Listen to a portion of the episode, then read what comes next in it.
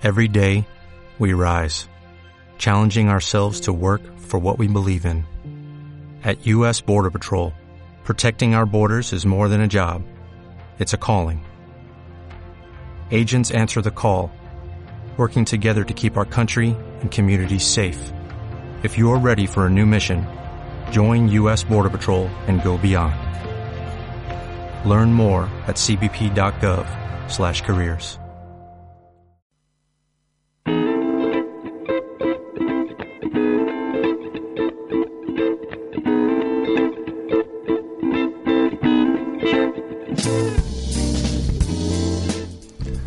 Filosofando con la actualidad.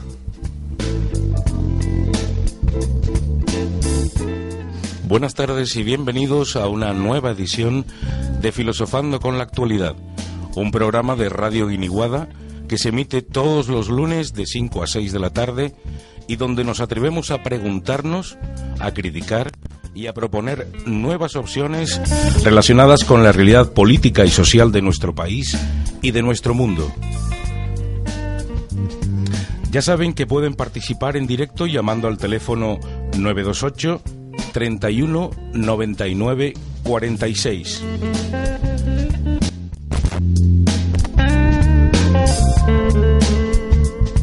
A los mandos técnicos el compañero Cristian Santana y conduciendo el programa Xavier Aparici y este quien nos habla José María Sánchez.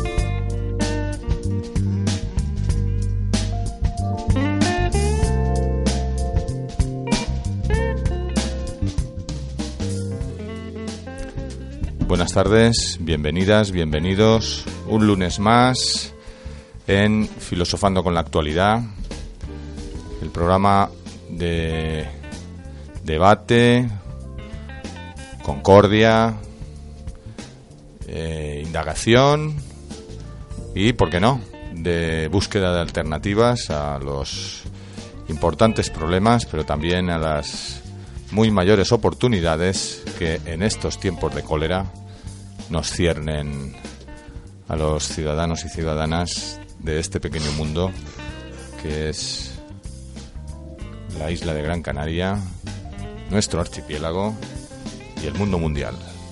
Estamos aquí, mi compañero y contertulio de cabecera y de guardia últimamente, que estamos los dos aquí a partir un piñón, Don Enrique Caro, buenas tardes. Hola, buenas tardes. Y discúlpeme por la quedadita de Don. Me gusta. Sí, te gusta la quedada, pues, pues eso es gratis. Y está con nosotros un, un amigo que se llama Antonio Madrid. Hola. Buenas tardes, Antonio. Antonio no se creía que nosotros teníamos un programa de radio y como ese que tuvo que ver las llagas de Cristo, Santo Tomás o uno de estos, de la banda de los doce, que tuvo que ver las llagas de Cristo para creer que había resucitado, hemos tenido que traerlo aquí para que vea que no era una vacilada. Sorprendido me ha. Bien, pues con estos mimbres vamos a ver si hacemos el cesto. Eh, por cierto, eh, espero que la audiencia no note que tenemos nuevo técnico, porque si lo nota, malas señales, ¿no? Eh, el mismo se puede presentar, el mismo puede decir algo, porque aparte de Cristian Santana, hoy hay un complemento. Buenas tardes. Fran Arbelo me llamo. ¿Qué tal? Buenas tardes. Ahí vamos. Hola, buenas compañero. Eh, estas personas que normalmente no hablan, pero son los que hacen posible que el ambiente y la propia escucha se haga posible. y que por lo tanto son nuestros compañeros de viaje y desde luego, excepto en la crítica de lo que aquí se diga, que ellos ellos no son responsables de, la, de las ordinarieces y ocurrencias que se nos da por decir a nosotros. Bien, veníamos hablando que este programa puede ser un programa al hilo de la actualidad en el que podríamos mm, hacer un comentario de qué es eso que se conmemora cada 14 de abril que se llama República. ¿Eh, Enrique, ¿te parece que hablemos de lo que es la República? Y de cómo estoy seguro que hace un año nadie se esperaba que, que el día de la conmemoración de la República fuera tan vistoso y, efervescente como el que ha sido este año, ¿no? Que después de parecer que era una cosa de estrambóticos o incluso de, de viejorros, gracias a los defectos de la contraparte, se está poniendo en sobre la mesa, ¿no? Que, hay otra manera de gobernarnos, otra manera de concebir la cúpula de los estados que no tiene nada que ver con figuras personales y menos aún con transmisiones sanguíneas. Efectivamente, digamos, ha venido como anillo al dedo esta celebración del 14 de abril con, con todos los antecedentes que señalaba de pérdida de imagen y de legitimidad y de reconocimiento social que es lo mismo, eh, por parte de la monarquía. Alguien comentó hoy, en no sé dónde, que seguramente es el 14 de abril, después del alzamiento militar franquista, eh, que mayor repercusión y más expresión ha habido en la, prensa, en los, los medios y también de manifestantes en la calle, eh, indudablemente, ¿no? Entonces, bien, estamos los que somos republicanos, en el sentido que decías tú, la cuestión pública es de todos, es pública, la cuestión de la organización social, del Estado, tiene que ser. ¿Qué es lo que significa etimológicamente república? Res pública, cosa pública, lo que es de todos. ¿no? Esto es, en un momento que se está cuestionando el marco constitucional, precisamente porque estas leyes y esta deriva del, constitucionalismo del Estado español hacia formas que no responden a las necesidades ciudadanas. Eh, sabemos que hay un momento de, alejamiento y de legitimación de mucho, mucha ciudadanía al respecto.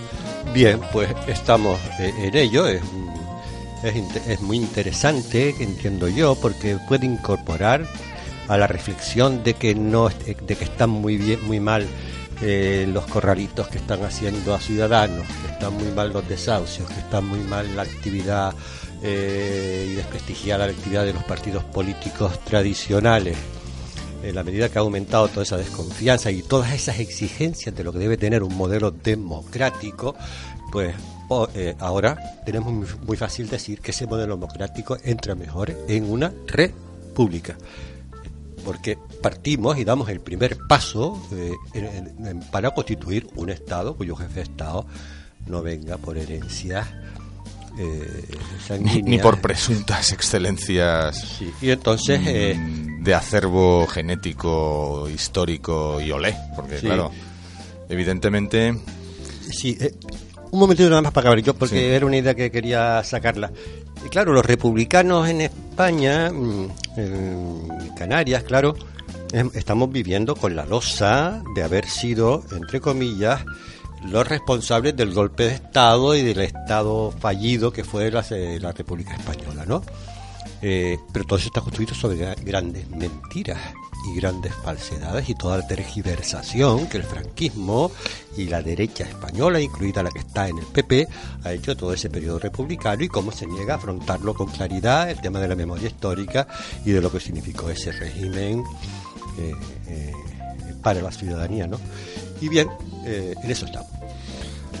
Sí, por si a alguien le está resultando pesada la digestión, habría que recordar que efectivamente en la historia del Estado español hace mucho, ya se acerca casi al siglo, eh, o, incluso ya lo ha cumplido, en que el periodo histórico de, los gobiernos monárquicos eh, periclitó y que poco antes de, que un golpe de Estado de los generales del ejército, que debe ser de lo más grave que puede hacer un funcionario en general y un militar en particular, colapsara el desarrollo del gobierno elegido en urnas. Ya había dos repúblicas en marcha, dos, dos periodos de gobierno con un cambio de régimen y que la República Española se cortó en seco por un, por un generalazo, ¿no? Por un, un golpe de Estado que no fraguó como tal, pero tampoco fracasó estrepitosamente y entonces provocó esa, esa deriva trágica de, de, una guerra civil. que eso debe ser de lo peor de lo peor con diferencia no sí por lo que dicen los investigadores que en los últimos años afortunadamente se ha publicado mucha mucha literatura política al respecto no lo que dicen todos y que ya se decía antes también pero que hoy está como muy aceptado es que Franco y, y los golpistas pensaban que el cambio se iba a producir en poco tiempo y que las resistencias al golpe militar y al ejército alzado iban a ser escasas. La sorpresa fue que las resistencias fueron mucho mayores eh, y se convirtió en un proceso de enfrentamiento civil que eh, tiene que ver y con muchas cosas, pero entre ellas también con todas las circunstancias internacionales que le permitieron que ese golpe fascista y que adelantaba lo que se estaba viviendo en Europa se desarrollara con la tolerancia y la mirando para otro lado de las potencias democráticas del entorno. Sí, sí, sí. Luego ya sabemos, ¿no? Que, que la guerra fue ganada por el llamado caudillo, que el hombre murió de viejo y que antes de morir él mismo hizo un, un apaño eh, sui generis, que volvía un régimen que dejaba de ser personalista, en el sentido de que su, su periodo de gobierno dictatorial fue una absoluta eh, excepcionalidad, un régimen de un, de un general que, que logra prevalecer sobre el conjunto de sus ciudadanos y que impone, mientras él está vivo, un un culto a su personalidad y que cuando él muere, entre otras causas, supongo que porque no llegó a tener un hijo varón y, gente de, esa ideología y actitudes seguramente no se le pasó ni por la cabeza que su hija heredara su régimen, ¿no? Entonces eh, volvió haciendo además un, una una componente muy peculiar, volvió a instaurar la, la monarquía, pero no en la figura del heredero generacional, sino en la de su hijo. Y, luego, una vez muerto el general Franco, o el generalísimo, hay varios epítetos que se regalaba él y sus admiradores, pues pasó eso que llamamos la transición, en la que entramos formalmente en un sistema democrático, pero que incluyó entre las las limitaciones, las limitaciones de aquel momento. ¿Te acuerdas que se hablaba de ruptura o transición y la opción de ruptura acabó mm, desmoronándose o siendo solapada por las fuerzas que apoyaron más la transición que la ruptura democrática, que era como se llamaba en aquella época? Y resultó ser que se votó una constitución en la que el mismo jefe del Estado de la, del régimen autoritario saliente era otra vez el jefe del Estado del régimen democrático naciente. También sabemos que ha habido pactos explícitos y tácitos de encumbrar la figura del monarca. De hecho, aquí existe el término juancarlismo, que parece que es una categoría en sí misma, ¿no? La de que no es que ya se apoya al rey o la cabeza del Estado, sino que se apoya en particular a este señor, ¿no? Bien, los que somos republicanos, pensamos que ya no es una cuestión ni siquiera de excelencia, que no parece que le acompañe mucho cuando empezamos a rascar debajo, de, a levantar la alfombra de lo que hay debajo del rey Juan Carlos, sino que es una cuestión más de fondo, ¿no? O sea, eh, en una sociedad que es democrática, en una sociedad que ya no es confesional, en una sociedad que está en el aire de los tiempos, que la representación de la cabeza del Estado sea personalizada en, un ciudadano que, que, que, aporta como, como atributo el pertenecer a una estirpe de antiguos monarcas y milongas por el estilo, pues en fin, yo no tengo ningún inconveniente en decir que me parece absolutamente obsoleto e innecesario a estas alturas de la película. Parece que quiero comentar algo nuestro compañero, que no sé si le pisa un callo o qué, pero ¿qué te parece? ¿Qué quieres comentarnos? quería comentarte que se jugó mucho, bajo mi opinión, con los, con los miedos, sobre todo de, de la gente que todavía estaba viva cuando llegó la transición, con esa película que se vendió de va a haber otra guerra. Si no se pone un rey, un sucesor del caudillo, puede haber otra guerra. Entonces los que estaban en, la transición, Carrillo y los, y los que estaban con él, tragaron o firmaron para poder seguir pues, estando en la transición. Y la guerra no hubo. Y lo que creen los, los los expertos que no hubiera habido una guerra. Y estaríamos hablando de posiblemente una república, o no. ¿Qué opináis de.? De todas formas, quiero hacer una precisión y me callo un rato, os lo prometo. Yo no quisiera hacer tampoco una lectura apologética. Quiero decir, hay muchos tipos de república. La república por sí no es sin más un método virtuoso. Y en algún momento histórico y con personalidades muy concretas, pues a veces un, un régimen autoritario ha ha servido para estabilizar durante un tiempo una sociedad con grave riesgo de, pero vamos eh, quiero decir que que mm, yo yo últimamente estoy más cómodo analizando las cuestiones sociales desde desde nuestra condición falible que desde que las cosas están plenamente claras por un lado y oscuras por el otro. En fin, quiero decir que yo prefiero eh, relativizar, claro, digamos, sí. Hombre, yo, yo entiendo, eh, ninguna constitución es igual a otra, esos son procesos históricos que se dan en determinados estados, en una determinada correlación de fuerzas, de intereses, de, hegemonía. Hasta de casualidades. Y de casualidades, la vida está llena de, circunstancias incontrolables, claro. Entonces yo creo que la, la constitución, en concreto, la constitución monárquica esta, tiene aspectos muy positivos eh, en, la formalización de algunos derechos, la formalización de la defensa del interés público, un tema que hemos hablado otras veces, frente a, al, interés público, el interés general frente a los intereses particulares. Sí, el diseño de un Estado social. El Estado, lo que ahí se llamaba el Estado social de derecho. En algunos momentos, y en algunas cuestiones la, la, la Constitución española es eh, formalmente más ampliamente democrática que algunas europeas. Entonces, claro, eh, la, en fin, la reflexión es lo que tú estás diciendo. Entonces, tenemos un marco democrático aparentemente que permite el juego democrático, la intervención, pero no ha sido así. Realmente eh, no ha sido así. Y claro, tiene que ver seguramente con, con que las circunstancias que explicaron el momento de la firma y del acuerdo constitucional español en el 78, ¿no? Mm, con una correlación de fuerzas determinada.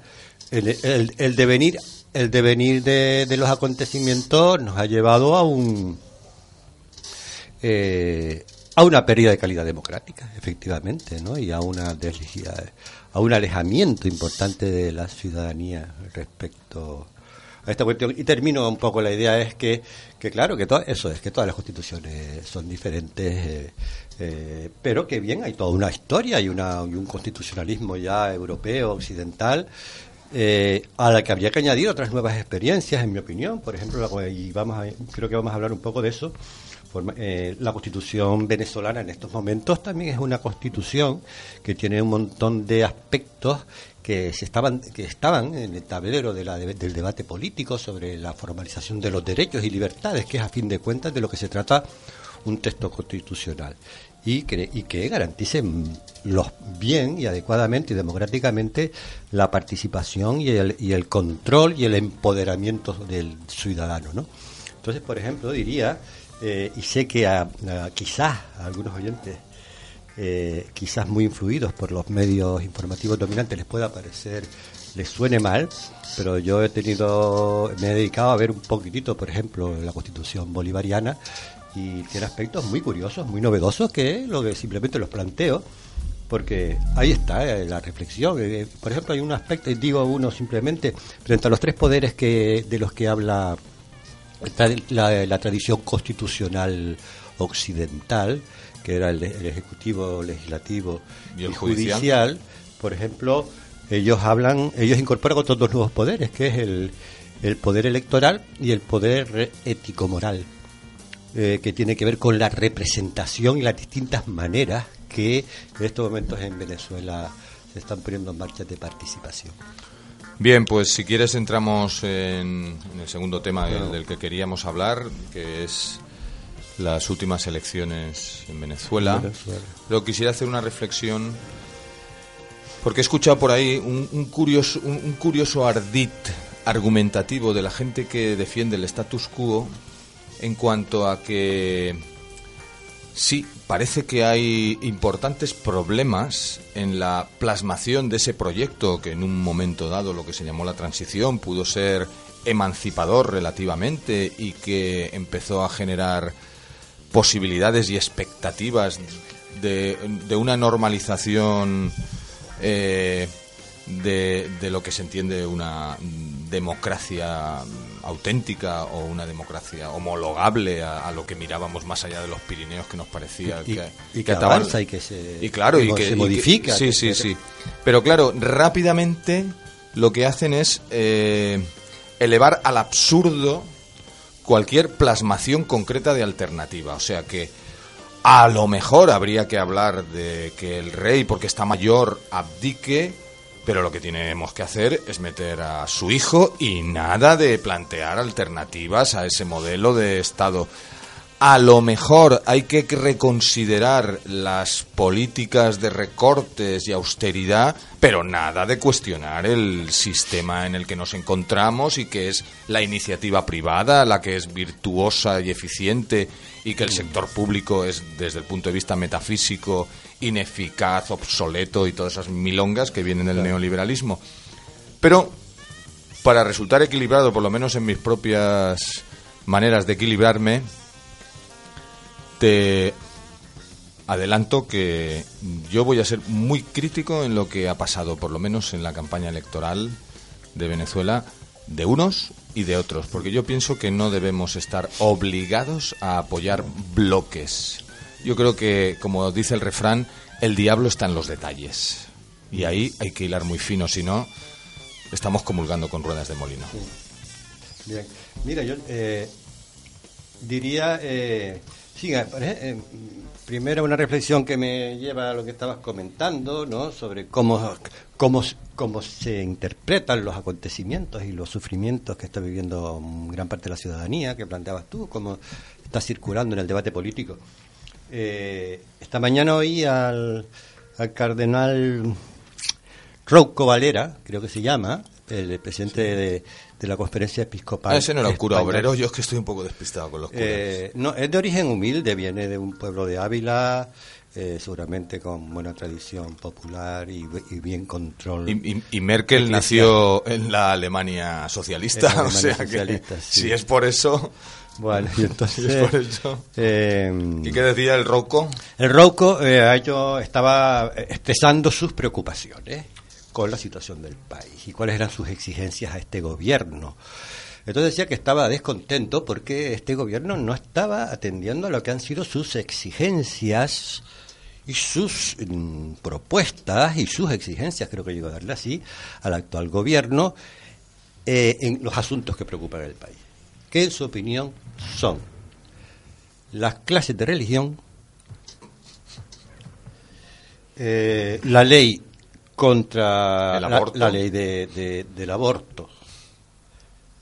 Y luego su tercera preocupación era hablarle a los bancos, a los ciudadanos y al gobierno que seamos más responsables, digamos, y que Más caridad, ¿no? hagamos, Más caridad. hagamos todo lo posible entre todos para salir de la crisis. Fue muy interesante, creo yo, bueno, no, no, descubro nada, ver que esta señora, esta autoridad, que eh, se olvidó, por supuesto, de los desahucios, se olvidó de, de la de los niños que están pasando hambre, se, se olvidó de toda esa ciudadanía que está en una situación de invisibilidad, aislamiento, empobrecimiento eh, y llena de miedo. Y, claro, uno lo- y, de la pérdida de derechos humanos. y la ¿no? pérdida de Eso también, porque. Y francamente, uno, uno, uno lo- son lo- divinos. Cuando uno oye hablar a este hombre, y si, sobre todo si además de oírle hablar lo ves, la verdad es que da miedo.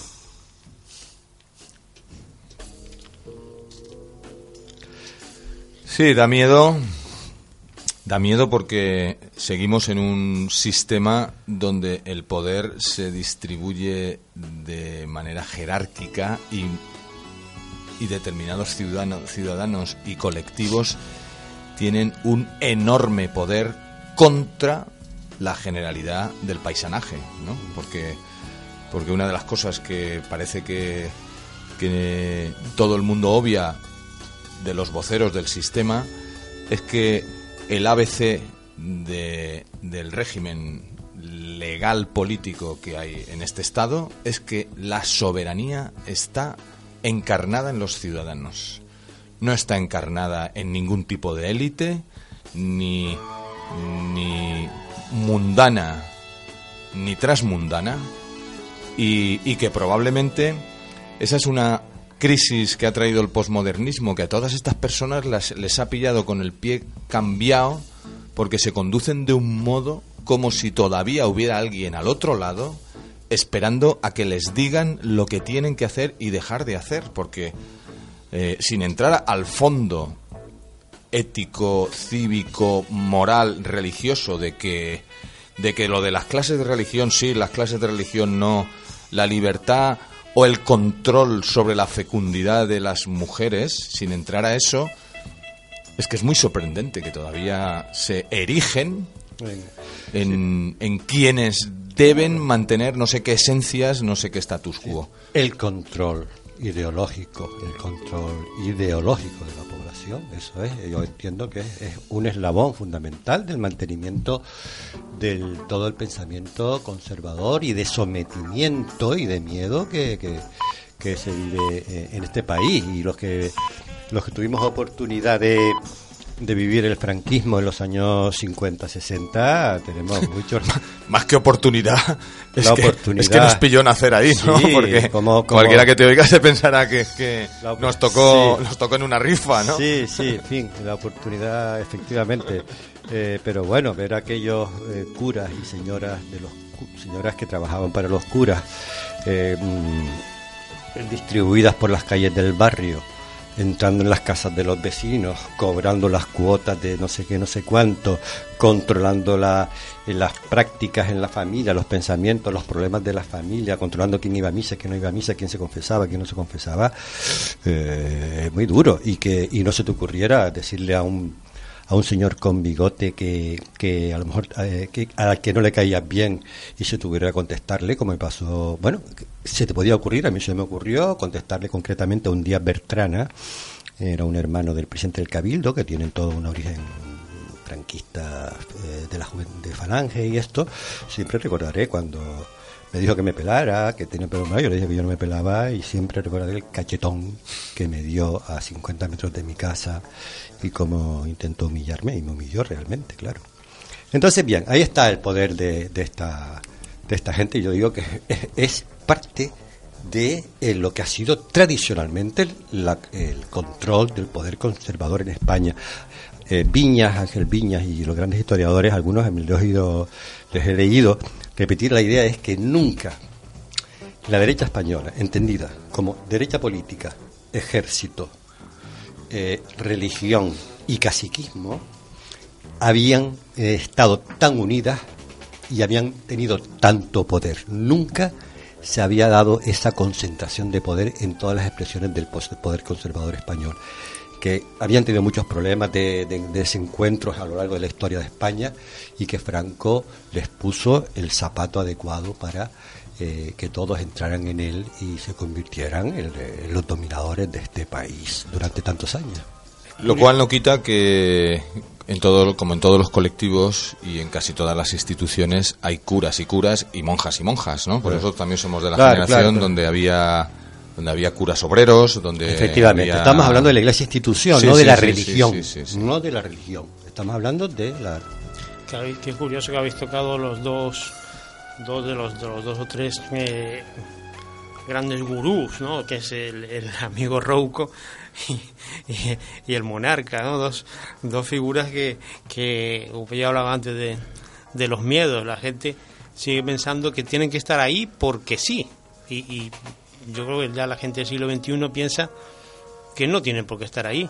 Y quizás sea el momento de, de pensar y debatir sobre que ya deben marcharse, irse a su casa, uno que se vaya con, con el amigo Benedicto y el otro pues que se vaya a la playa. Sí, hombre, claro, yo le diríamos a, a Rocco que deje los colegios, deje las escuelas, deje los espacios sociales y colectivos de los ciudadanos y que haga religión en el ámbito de la intimidad y de, la, y de los derechos de su religión, de su secta, como se quiera llamar, de sus espacios públicos que tienen, creo que tienen más suelo que el Estado español. Eh, entonces a, a Rocco le diría le diría eso. Que se centre en los asuntos de la fe y eh, no, no en, relación a lo que decía Antonio. Bueno, ¿qué, qué, qué piensa uno que debería pasar con el monarca? Bueno, que abdique, que se vaya.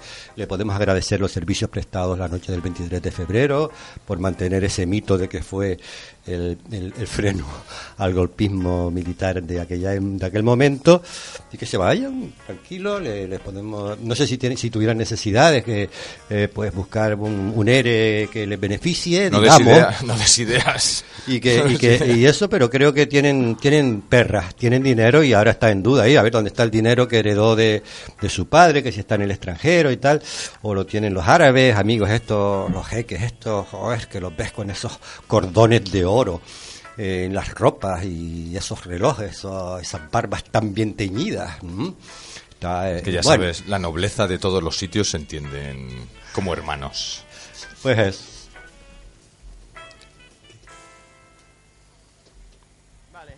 Bueno, antistyle en los aparatos, la CSI en el camión, Arma X al micrófono. Esto llámase anticonstitucional. Suelta la Dani joven artista asturiano Francisco Carri, conocido como Arma X, ha sido acusado de anticonstitucional la acusación se basa en que sus letras... Tan mal como el GAL, un fraude urbanismo, una fábrica llena de críos en la escuela Jesucristo, un pago bajo manga, una garzonada gara, una puta vistiendo de Prada, el presidente y su cinismo inmoral, como el sueldo de Cristiano, o amonal a punto de estallar en un juzgado, inculpado antes de que me acuse el mismo, oportunista, fascista que se a los chicos, soy la generación que se perdió en la última promesa absurda, que puso sobre la mesa el bipartidismo, como la etiqueta antisistema, que orgullosas visten baby su falso feminismo, ritmo, conciencia, poca pasta y mucha mierda. Sin bandera, una esteta, puta España fue la letra. Cómo hacer el boicot en Irán un rato. Anticonstitucional, yo como el rapo. Como el PSOE, como el PP, como el GAL, el Gürtel y la COPE.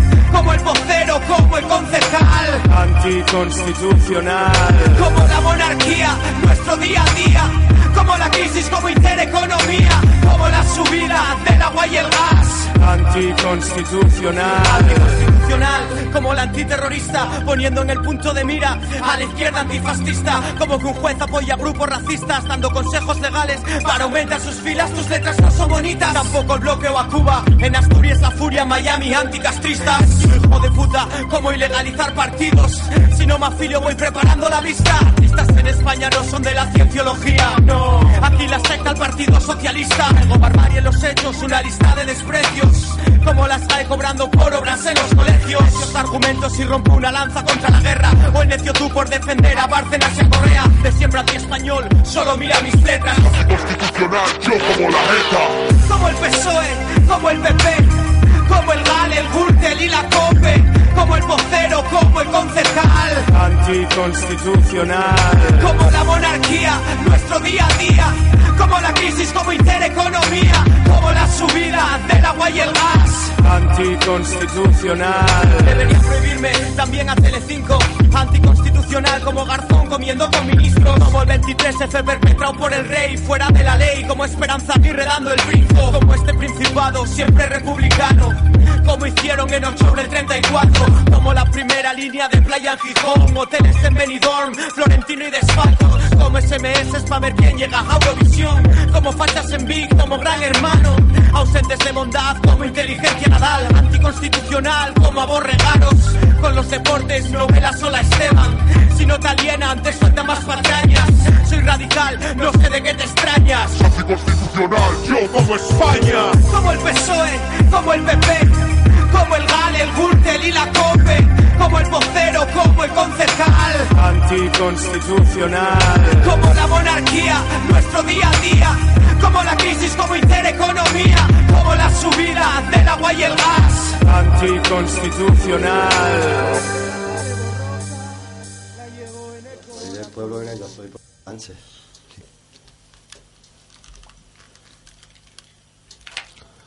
Sí, sí. Sí, sí, ya lo creo que sí. Estamos en ello. Estamos en ello. Venga, echa, échate un resumen de qué ha pasado este fin de semana en, en ese maravilloso país que es Venezuela. Yo solo he Sí, visto bueno, yo fotos, creo que pero- eh, va- vamos a meterle un poco. A ver, Venezuela, yo estoy consciente de que no es un tema fácil de abordar porque seguramente nunca el aparato informativo mediático de los grandes poderes financieros eh, eh, E ideológicos. y, y del statu quo y defensores del statu quo eh, ha- ha- han- yo creo que ni con, ni con Fidel Castro eh, se ha dado un proceso de tanta convergencia de grandes poderes mediáticos para deslegitimar y falsear, en mi opinión, todo lo que ha sido el proceso revolucionario venezolano. Eh, a nosotros nos han dado una versión, está muy marcada por frases descontextualizadas y por una perversión absoluta ¿no? de la construcción de, lo que está pasando ahí. Yo diría, ha habido un proceso democrático, unas elecciones en el marco de lo que ellos llaman la Cuarta República, creo que es, la República Bolivariana.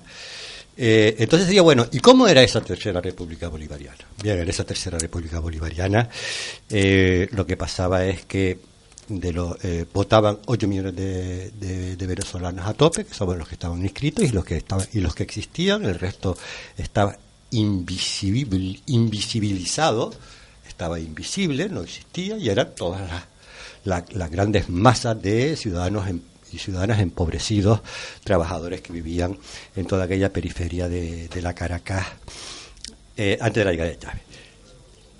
La literatura sobre cómo funcionaba la democracia de la tercera república de, de la tercera república que creo que es la de la anterior a Chávez bueno ahí la literatura el que tenga interés que se acerque a ella porque lo que ocurría Que hemerotecas haylas. Ahí es, a ver, las haylas. Eh, eh, lo que ocurría, por ejemplo, es que cuando las mesas electorales, ADECO y, y el otro, los dos grandes partidos tradicionales, se repartían los votos y se ponían de acuerdo.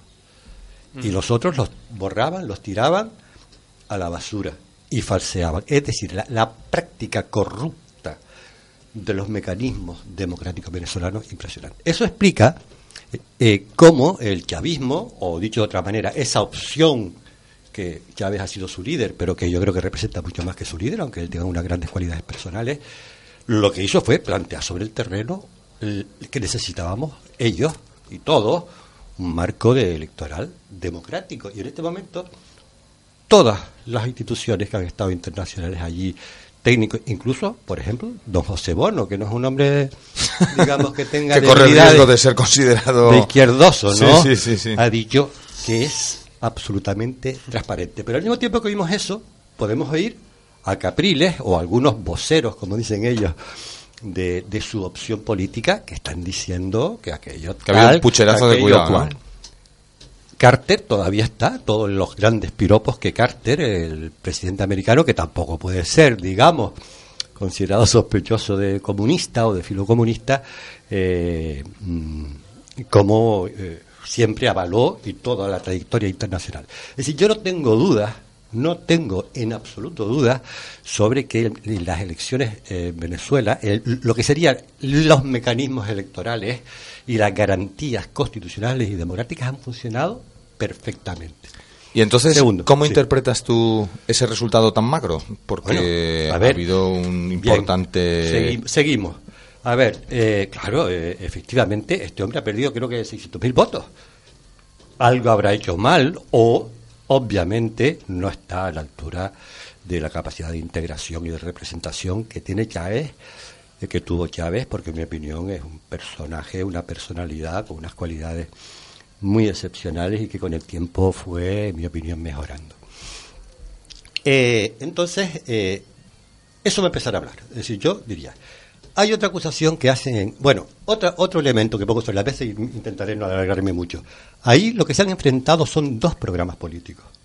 Un programa político de, de- de lo que de Capriles, que es el centro derecha, que es la privatización, son los recortes, es el no sentirse cómodo con tantos mecanismos participativos y democráticos que cuenta hoy la Constitución bolivariana y, y a fin de cuentas defendiendo sus intereses. La derecha venezolana eh, tiene una tradición golpista, elitista, antidemocrática, bueno, que, que, que está, está ahí en la historia, ¿no? Y repito que ahí está. La, y este señor, concretamente, el presidente Capriles, pues eh, fue, ha sido golpista, apoyó el golpe contra Chávez, injustificadamente. Eh, Bueno, Chávez, miembro. Chávez también fue golpista, quiero decir que eso Sí, por lo visto ya, ya, se bien. lleva que lo flipas por sí, allí. pero claro, pero, pero, pero, pero el golpe de, de, de Chávez no era, eh, es decir, No- Chávez, no- no Chávez- a, ver si me explico. no era un Chávez- cuartelazo para que volvieran los poderes fácticos. Chá- Chá- Chávez cuando da el golpe, precisamente, es lo que le convierte en el líder popular. Es decir, representa un hartazgo absoluto de la más de la mitad de la población venezolana. Bueno, más. Chávez en algún momento llegó a tener el 70, el 80% de votos en la, en la, en el- en la constitución bolivariana, llegó al 70 y pico por ciento de votos, cerca del 80, ¿va? Como, como dicen en, en, en- en Caracas, mm, Chávez ganó porque salió por la tele. Sí, es- me parece una, una- una- aquí sería aquí sería algo fuera de contexto, pero allí salió Sí. por la tele y la gente lo vio. Sí, ¿y, tú crees, Y lo y, tú apoyó. crees, y tú crees que por esa salida? Yo creo que yo, yo, yo quería comentarte que yo he tenido la suerte de estar eh, varias veces en, en Venezuela, en Caracas, en, en Miranda, en Maracaibo y, bueno, en varios sitios más. Oh, qué bien suenan que- esos nombres. Suenan bonitas. Y la, la realidad es que a Chávez no se le no se le criticaba por lo que hacía, sino por lo que dejó de hacer. Hay varios problemas mm, candentes que no ha resuelto, que es el problema de la vivienda, que es el problema de la inseguridad Sí. y el problema de la inflación. Y, y los- las fuerzas las fuerzas contrarias se unieron y mucha gente descontenta, mucha gente de la clase media descontenta por Chávez, pues ha apoyado a, a Capriles. Si hubiera estado minoría, ¿eh? No te olvides que no ha ganado. No ha ganado. No ha ganado. Nadie ha dicho que haya ganado. No, no, no ha ganado, ganado. ¿no? Hemos dicho que... Ha ganado bueno, Maduro. Se supone que... que Yo no he dicho que haya ganado, he como dicho- miles, pero tú dices que ha perdido Maduro o el chavismo. Yo No, te no. digo, elecciones emparejadas o próximas en la historia democrática. Que sí, que sí. No, no, pero- Normal, si los ciudadanos votan así, votan así. Pero- Pero que ha ganado, ha ganado. pero sí que es notorio que eh, presentándose un, un sucesor de un líder carismático y, y- y con un amplio apoyo popular como era Chávez y, y protegido por los poderes institucionales, que la victoria haya sido tan magra, ¿no? Ese es el análisis que, que yo personalmente ahora cuando entre quiero hacer. que que- que- ¿Qué ha pasado? Porque es que mm, una ha, cosa perdi- ha es... perdido 500.000 votos. Bueno, pero los votos es un tema, pero el poder que has perdido con esos votos, porque hay que ajustarlos a las personas que viven en ese país, porque 500.000 votos en, en, una, en un macro país como es España, desde el punto de vista demográfico, es casi nada, pero en un país como, como Venezuela, que hay mucha menos gente, no sé si son 18 millones o así, Sí, ¿no? 20 millones. Quiero Mucha que- gente que- joven. Y a eso voy, pero termina, termina tu argumento, por favor. El argumento es que eh, también hay que decir que Chávez ha hecho cosas muy buenas, como es la educación, que es totalmente gratuita, y la sanidad. Antes, antes de que llegara, de que llegara, ya- llegara Chávez, el- la gente, la gente mayor, moría. O sea, todo el mundo muere, pero vamos, ahorras un dinero y cuando llegas a la vejez te lo gastas todo en una enfermedad. Chávez consiguió que todas estas enfermedades, eh, un cáncer, un, un problema De decrepitud, en Sí, fin. sí. todo eso esté pagado por, por el Estado. O sea, la sanidad es totalmente gratuita y la educación. Son dos, eh, dos pilares básicos de la, de la ciudadanía. Y después otras cosas, como he dicho, como el, el problema de la vivienda y de la inseguridad, no, no, no se ha conseguido nada. Yo, yo estuve a finales de 2011 y sigue sigue como, como, como hace 10. Creo que, Bien. que- creo que no viste bien los procesos sociales. Permíteme, permíteme. Vamos a ver. Yo por eso insistía en que el diablo está en los detalles. Quiero decir, aquí muy a menudo nos vemos en la obligación y yo lo expreso con la frase famosa de Voltaire que a menudo lo mejor es enemigo de lo bueno. Quiero decir, mm, yo tengo que manifestar mi prejuicio personal ante esa encarnación de la voluntad popular filopaternalista, eh, endogámica, etnicista, o sea, ese de que yo soy el papito de este pueblo y que, y que yo soy el gran hermano o el primo zumosol. Quiero decir, estamos hablando de una república, estamos hablando de algo que se denomina una revolución bolivariana, estamos hablando, o sea, ¿para cuándo con la vuelta a los poderes públicos, la emancipación de la ciudadanía con control, que me consta que hizo cosas notables Chávez con respecto a lo que había antes, porque, porque supongo que no sé si con un poco de, de arbitrariedad en ello, pero, pero eh, resulta sorprendente el destino de las comunidades que ocupan el subcontinente mm, americano, que son verdaderos vergeles, verdaderas extensiones infinitas de recursos de todo tipo y relativamente poco poblados, y que desde hace mucho tiempo las personas no logran vivir con dignidad. Y claro, en la historia de hace un siglo, a- todo eso va al debe de la concepción conservadora y, y retrógrada. Quiero decir, lo normal en esos países ha sido que gobiernen mm, dictaduras feroces, solo centradas en mantener una dualización Pero- pero extrema. Dictaduras feroces que han sido la manera en que las élites mi- dominantes han mantenido. Pero no te olvides de decir eso. No, claro, Porque- claro, no de claro, casualidad, no porque es que tenían mal genio, sino porque No, no, era, no. era un modelo social, es, o sea... Es, es una entente entre, entre los poderes. Claro, por supuesto. finan- eh, ricos y, y- y la- el- los ejércitos. Ese es el gran problema que tienen en Venezuela. Es que se han encontrado que el ejército se les fue de las manos. Ya, ya, sí, sí. Eso es un tema muy interesante a la hora de entenderlo. Sí, porque, pero yo- yo porque lo- nunca se había dado esa situación de que un ejército tan eh, con esa característica tan general se haya incorporado un cambio de político de Sí. esta manera. Todo lo contrario, los ejércitos hayan sido el arma, ¿no? Pero es que yo argentinos. precisamente lo Para- quiero llevar a lo de los modelos, porque entre la privatización de lo político, que es una manera a lo mejor un poco traída de los pelos de, de expresar este, esa concepción mínima de, de lo democrático, que aquí lo que hay que dejar es que los que controlan el poder lo gestionen y que, y que lo público es un asunto privado, un asunto de los más poderosos, pero un asunto que, del que no se responde, del que no se tiene acceso, entre eso y la estatalización de lo público, que es la alternativa histórica a esa sociedad dominada por poderes fácticos, yo reivindico que es el momento en que la ciudadanía como tal tiene que emerger como sujeto protagonista. Yo no necesito ni un papa bueno ni un papa malo. valga la expresión.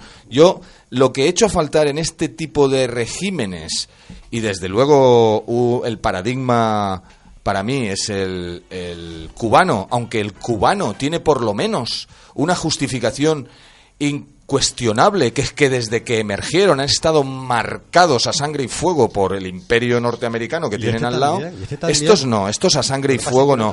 Cuba no tiene la cantidad ingente de recursos que, ha que tiene que tiene mm, eh, este país Ya, ya, ya, y no, además digo- tampoco es el momento histórico, no es el mismo momento histórico, No, o pero- sea, eh, quiero O sea, decir, eh, decía, mm, fíjate decía un, un senador republicano, eh, demócrata estadounidense, que una fundación que ahora no me recuerdo el nombre, porque el nombre está en, en- en inglés, y que es eh, la que le ha estado asesorando a Capriles, decía este señor, esa institución lo que está haciendo ahora, qué casualidad, lo que antes hacía la CIA. Quiero decirte, quiero decirte, el conflicto allí en Venezuela está a muerte, digamos, está a muerte, entre esas dos maneras de entender eh, el futuro. eh, hombre, a muerte no, llevamos una década o más Sí, de bueno. chavismo, ¿cómo que a muerte? Hay un poder Sí, no, a ver, no, hegemónico no, o y- dicho de otra manera, bueno, Ah. no, no, a ver, te digo, mira, eh, el tema de la prensa. O sea, pero tú estás diciendo, no, una estatalización de la prensa. Es que no es verdad, queridos compañeros. Yo no he dicho una Eh, eh, estatalización. esto- sí, bueno, yo he dicho un modelo estatalista. Pero te digo, te digo. El modelo económico mm, bolivariano, y no lo digo yo, lo que, lo que realmente está haciendo Chávez, y es lo que yo eh, leo y estudio, eh, por ahí tienen en este momento en, en Venezuela hay mucha gente, muchos pensadores y estudiosos y tal que están estudiando allí y están apoyando todo ese proceso. Hay una listra, larga listra de intelectuales de todo el mundo que están identificados y que están ayudando y apoyando, ¿no? Entonces, eh, el modelo económico eh, eh, bolivariano no es un modelo estatalista, primera idea. Ellos lo que están haciendo es haciendo un nacional, eh, eh, eh, una política económica nacional, soberana. Ellos lo que están apoyando es a los empresarios que a los empresarios, lo tengo estudiadísimo, vamos, no lo digo yo, lo que, ellos, ellos están apoyando a los empresarios que quieran eh, eh, tomar iniciativas empresariales en relación a lo que son las necesidades propias. Ellos lo que están hablando de una autosuficiencia en todos los terrenos, el terreno tecnológico, tienen ya, van a, van a pasar de Windows y de Google y todo eso y van a hacerse su red propia. Eh, están fabricando ordenadores, están fabricando teléfonos móviles y sí, están además hay una coordinación a nivel de, de todo el continente sudamericano, ¿no? Eh, Sí, sí, ¿cómo sí, bueno, llama? está UNASURE. Bueno, ahí, Sí, ahí, eh, claro, sí, se ha creado un mercado. eh. Entonces, no, no, pero vamos a ver. en- Entonces, Enrique- termino. Una idea, simplemente quería decir, y bueno, eso lo, lo he hablado yo con empresarios venezolanos, por cierto. Entonces, hay empresarios que están encantados con esa opción. Claro, ¿qué, ¿cuáles son las condiciones que pone eh, eh, este gobierno para ayudar a, estos, a estas empresas? Salarios, contratos, seguridad social, una, las garantías mínimas que ellos han ido avanzando, porque es que ¿Y qué es lo que? Porque es que hasta ese momento, hasta que llega el chavismo, allí no había derechos sindicales, ni derechos trabajadores, ni había servicios sociales, etcétera, ni servicios públicos. Entonces, sí, bien, eh, termino que en, ese, en esa línea, ¿no? De que la opción mm, es soberanista, pero ellos lo que están haciendo es apoyando a los empresarios que, inten- que estén de acuerdo con esa política. Yo, eh, yo tengo, el otro día estuve en Tenerife y termino, hablé con un empresario, me puso a decir, oh, tal cual, la global que, estaba- que estaba ello, que claro, que había llegado el chavismo y ahora quería que, que ellos pagaran impuestos y él no estaba dispuesto a pagar impuestos porque nunca los han pagado. ¿eh?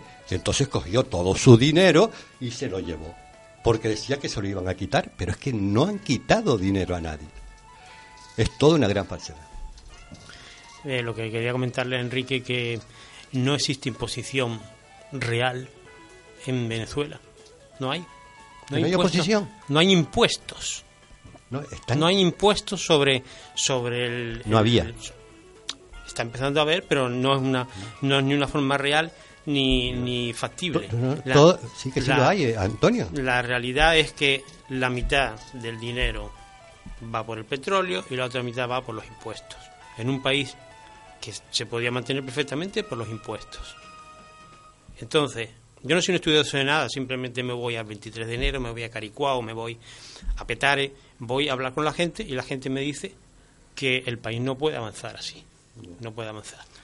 Hombre, las elecciones Bien, no dicen eso. ¿eh? Perdonar, bueno, las elecciones lo que parece que dicen, y eso es un poco tarea de gurús que a nosotros no nos gusta mucho, decir qué significan votos, porque primero habría que ver qué circunstancias se han dado para que la participación haya bajado, qué, qué- qué hay detrás de un voto, quiero decir, es que, pero sí que podemos constatar que ha habido un bajón notable con respecto a esas expectativas de que el chavismo era algo que iba a funcionar sin Chávez y sin y lo digo en principio sin Eso no estaba sin- escrito. sin ni- hace- sin nadie hacer- lo tenía seguro. eh, bueno nadie lo tenía seguro Ni Eh, ellos eh, ni, ni nadie.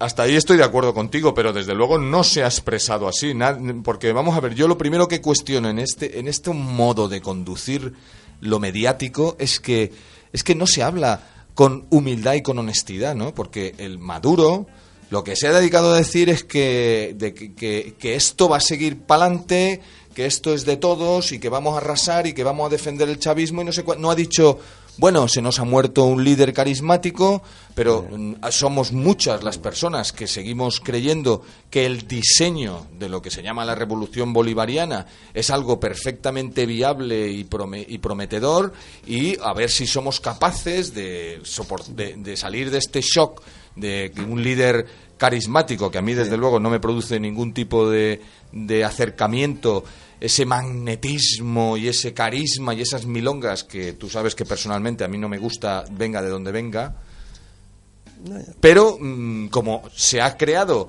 la, la sensación tan tópica como en- se hace en nuestras sociedades de que vamos a ganar y vamos a ganar con la gorra, que es como Sí, se plantean las elecciones, no como algo verdaderamente problemático e incierto, Pero, ¿no? eh, ¿con- ¿De qué fuentes de información me estás hablando? De, las de las que No, yo, aquí? yo ni siquiera hablaría de mis fuentes, yo hablaría De los cuatro recortes que he escuchado de, y, y los dos candidatos decían lo mismo.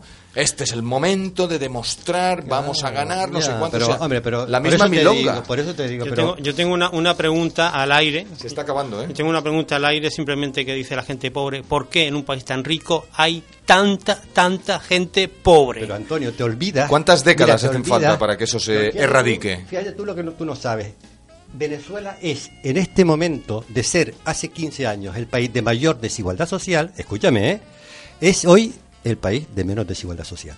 Pero no lo digo yo, lo dice la ONU, lo dice la UNESCO, lo dice varias organizaciones internacionales, yo no me estoy inventando nada. Entonces, cuando me dices de los pobres, te digo, pregúntalo a los pobres de Venezuela.